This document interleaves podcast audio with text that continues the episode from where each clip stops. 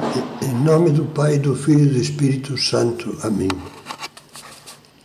Vinde, Espírito Santo, enchei os corações dos vossos fiéis e acendei neles o fogo do vosso amor.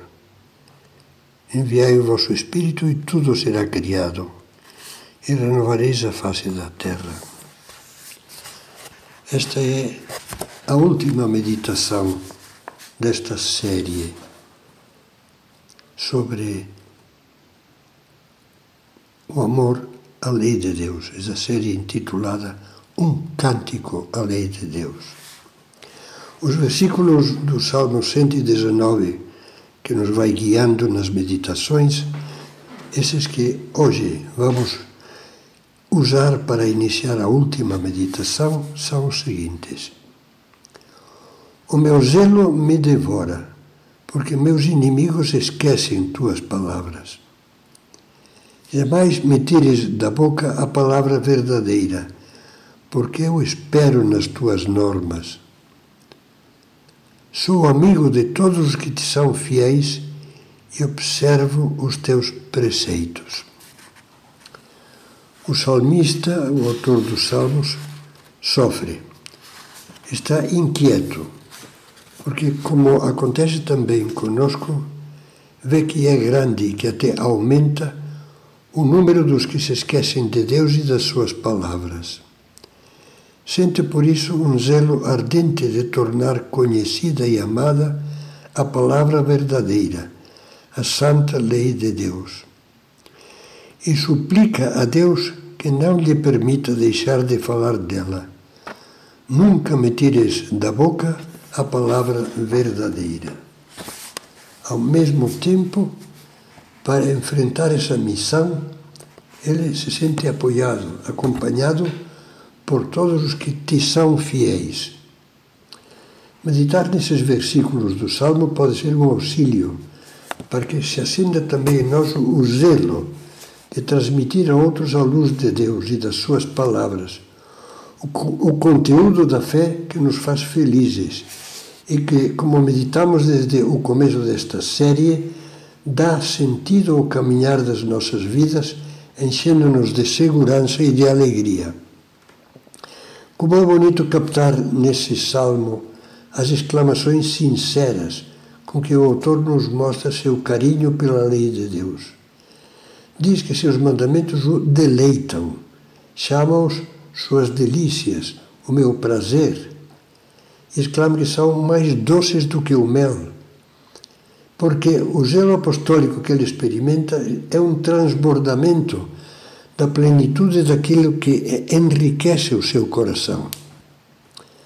Você não sente desejos de ter uma vida que, andando pelos trilhos da verdade e do bem, passe por este mundo fazendo o bem, como São Pedro dizia ao falar da vida de Jesus?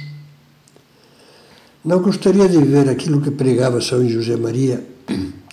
O apostolado cristão consiste na difusão do bem, no contágio do desejo de amar, numa verdadeira semeadura concreta de paz e de alegria. Como seria maravilhoso que o nosso modo de vida cristão estivesse assim voltado para o bem dos outros. De que precisamos para essa semeadura? Primeiro precisamos possuir nós mesmos a semente. Gosto muito do que diz São João em sua primeira carta, quando chama semente de Deus ao Espírito Santo. A graça do Espírito Santo que diviniza a nossa alma. Essa é a primeira condição para semear, ter a semente da graça de Deus em nós viver movidos pela energia amorosa do Espírito Santo. Isso só acontece com aqueles que lutam para ter uma vida espiritual, uma vida interior e levam a sério a procura da santidade. Jesus, com, perdão, junto com a semente da graça, que se cultiva e desenvolve tendo por alimento os sacramentos, confissão, Eucaristia, a oração e a penitência, nós precisamos da semente da doutrina. De que serve a boa vontade de um coração que quer transmitir luz, a luz de Deus, se não conhece a verdade, se não tem a luz da vida de que falava Jesus? De que serve regar e adubar a terra se não há semente que plantar nela? Pense que a vida cristã é como, a, como uma árvore poderosa que nunca para de crescer e de dar fruto. Mas para isso precisa ter as raízes profundamente fincadas em terra boa. Como diz a parábola do semeador: o que foi semeado em boa terra são os que, tendo ouvido a palavra com coração nobre e generoso, a conservam e produzem fruto pela perseverança.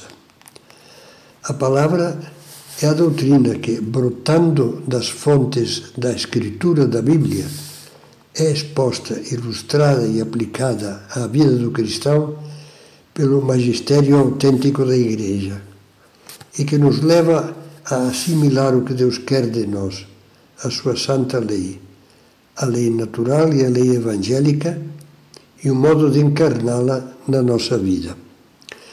Leva-nos, além disso, a esforçar-nos por difundi-la entre todos aqueles que a desconhecem.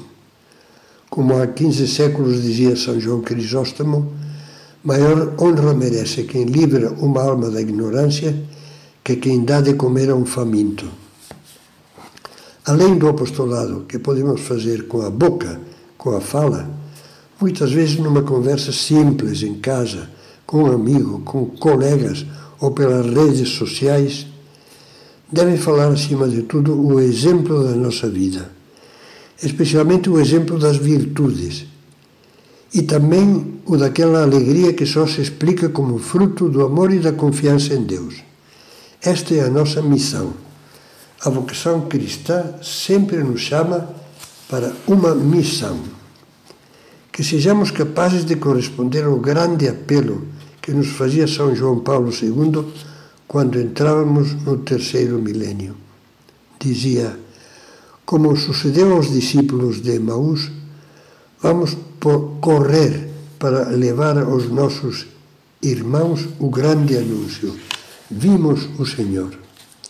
E o Papa Francisco dizia em Copacabana: compartilhar a experiência da fé, dar testemunho da fé, anunciar o Evangelho é o mandato que o Senhor confia a toda a Igreja, também a você. Não só nos envia, mas nos acompanha, está sempre ao nosso lado nesta missão de amor. Duas perguntas de exame apenas. O modo como encaro a minha vida cristã me permite possuir luz e vida em abundância para poder reparti-las? Luz de doutrina, vida espiritual, vida santa, vida de virtudes. Procuro constantemente enriquecer a minha vida espiritual e o meu conhecimento da fé e da moral cristã. Que fiz até agora para aproximar outras almas de Deus?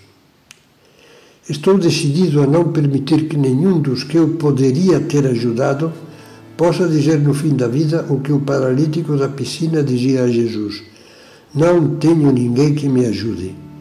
Não tive ninguém que me ajudasse.